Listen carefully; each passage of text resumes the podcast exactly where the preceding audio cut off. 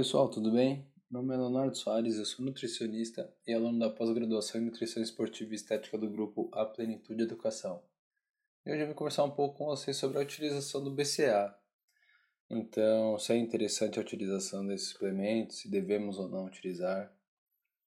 É, então, para começar, o BCA ele é composto por três aminoácidos, sendo eles leucina, isoleucina e valina.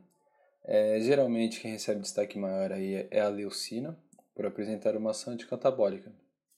Isso porque ela ativa a via da sinalização da hipertrofia, também conhecida como mTOR. É, mas existe muito preconceito e muita crença em volta desse suplemento. Então eu resolvi falar um pouco com vocês sobre o que eu sei, é, para ajudar vocês a decidirem se é válido ou não usar o BCAA. Bom, primeiro de tudo, é verdade que o BCAA ele ativa a via da sinalização da hipertrofia isso por causa da leucina, como eu havia falado agora há pouco.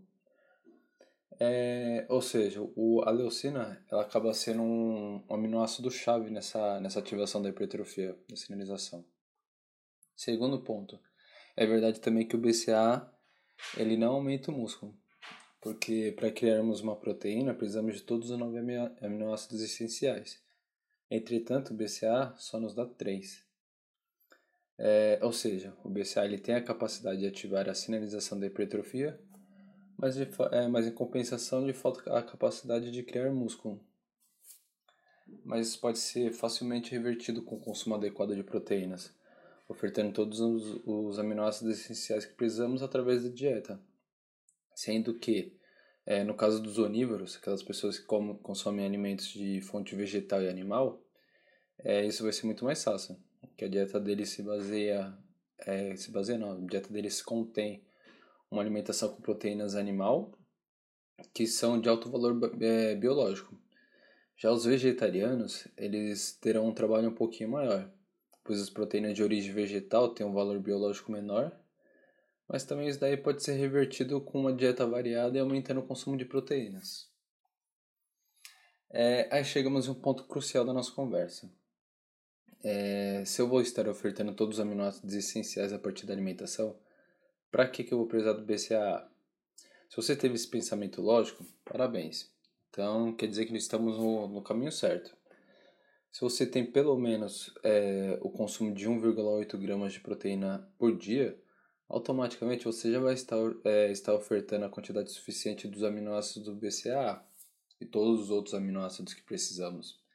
Então, realmente, a suplementação acaba não sendo é, necessária. É, mas a coisa não para aí, não. O BCA ele não é eficiente para... Pode não ser eficiente para ganhar a músculo, né? Mas temos diversos estudos mostrando que ele é eficiente em atenuar a dor muscular pós-treino, retardar a fadiga central, é, apresenta função na manutenção de, dos neurotransmissores, auxilia em tratamentos é, de condições clínicas relacionadas com o fígado. Então, galera, é, existe um mundo além do, do músculo, do, da parte esportiva que o BCA pode ser útil. Se eu for explicar é, um por um, vamos ficar muitas horas aqui. Ah, e só uma coisa que eu acho muito interessante falar também é que o excesso de BCA é, está relacionado de forma indireta com a maior resistência à insulina que pode ser causada por diversos fatores, como um prejuízo na capacidade de catabolizar o, os metabólitos do BCAA ou o consumo excessivo que acaba diminuindo o transporte de glicose para dentro da célula. É, é realmente o BCA é muito mais complexo do que parece, né? É, então, espero que vocês tenham gostado do, do nosso papo hoje e que, e que principalmente tenha ficado claro que nem tudo gira em torno da hipertrofia e esporte. É, então não taxa um suplemento ou um produto como inútil só pelo fato dele não mostrar eficiência em uma situação específica. É isso, galera. Beijo para vocês e até o próximo podcast.